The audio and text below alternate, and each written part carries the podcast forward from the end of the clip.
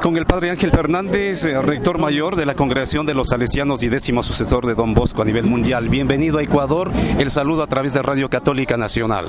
Eh, gracias, muy amables también por esta oportunidad de, de saludarles a todos en esta bellísima tierra. El propósito de su visita a nuestro país. Bien, como todas las que hago, que he de hacer a los 132 países donde está la congregación salesiana, es una visita de animación para encontrarme con mis salesianos, para encontrarme con la familia salesiana, con los jóvenes de las casas y poder seguir haciendo esta tarea de animación que haría don Bosco hoy y que tenemos que hacer sus sucesores, ciertamente. Hoy ya se ha, teni- ha tenido ya el contacto con, con los jóvenes aquí en la ciudad de Quito. Sí. ¿Qué, qué se lleva de ellos, eh, padre? Mire, como me está ocurriendo en toda América Latina, pero por hablar en concreto de estos jóvenes de, de Quito y de Ecuador, realmente es una juventud hermosa con una pasión por la vida en la que estoy convencido de que si nosotros los adultos les ayudamos a dar lo mejor que tienen, darán algo muy bueno, sin duda. Son jóvenes receptivos, vivaces, son jóvenes con un alma noble, se percibe enseguida, con un mínimo de intuición educativa se capta de inmediato. Es un reto también en la educación para este siglo XXI y sobre todo formar hombres y mujeres en lo que es la coeducación. Ciertamente, es indudablemente, como intuía don Bosco, la tarea más importante que tiene una sociedad, y lo saben bien los gobiernos y los estados, es la educación de la juventud.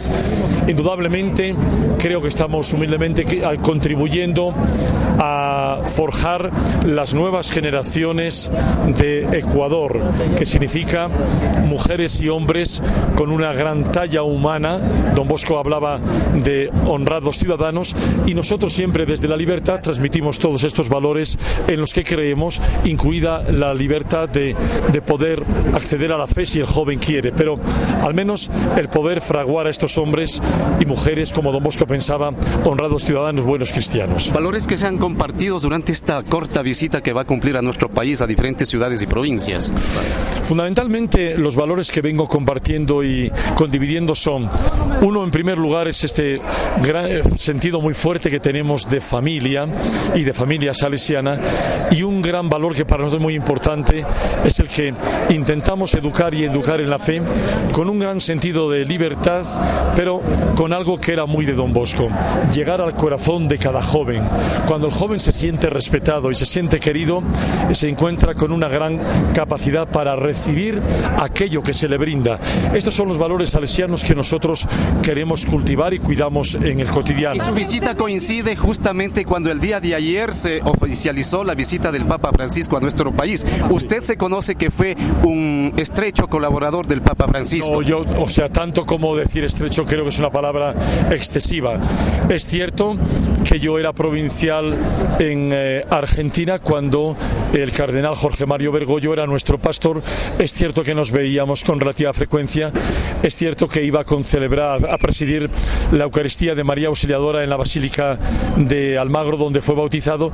Y es cierto que el perfil que el Papa muestra lo tenía entonces y lo compartíamos también en la animación pastoral de las obras de iglesia en Buenos Aires.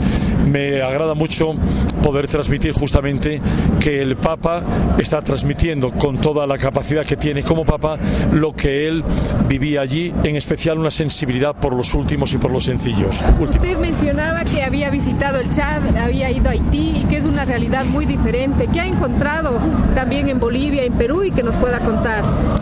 Bueno, es una realidad muy diferente porque socialmente son sociedades muy diversas. Evidentemente creo poder decir que Bolivia, Perú y Ecuador se encuentran en un desarrollo económico y social y educativo que va mucho más adelante de lo que he podido ver en otras partes del mundo. Pero al mismo tiempo destaco algo muy importante.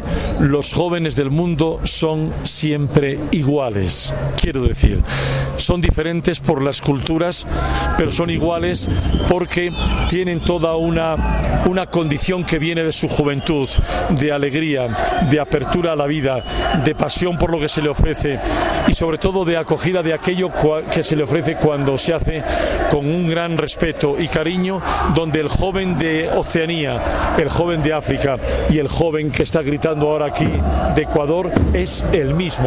Y esta es la gran fuerza que tiene el sistema educativo de Don Bosco. El padre finalmente le habrán ya informado de los diversos y grandes proyectos que tiene la comunidad de salesianos aquí en nuestro país. ¿Qué conoce usted? ¿En qué hay que seguir trabajando, fortaleciendo esa gran labor que cumple? Miren, en algo que es eh, esencial y un irrenunciable los salesianos de este país tienen muy claro que cualquier opción que se haga tiene que ser por los jóvenes. Nosotros no hacemos obras ni iniciativas simplemente como pudiera hacer cualquier colectivo.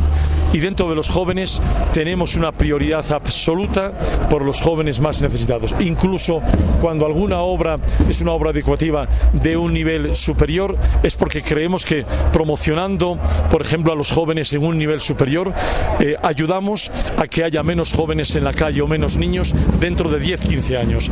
La finalidad es educativa y desde transformación de la sociedad y en esto creo que podemos decir que como educadores vamos siempre de la mano con un gran, un gran respeto con todos los gobiernos. Desde el respeto a las libertades y a los derechos humanos nos sentimos sumando esfuerzos con los gobiernos y con las sociedades porque trabajamos por lo mismo, los jóvenes. De ahí que es necesario un mensaje, padre, para toda la sociedad ecuatoriana para enrumbarnos por, ese camino? Bueno, el fundamental es primero que creamos en los jóvenes.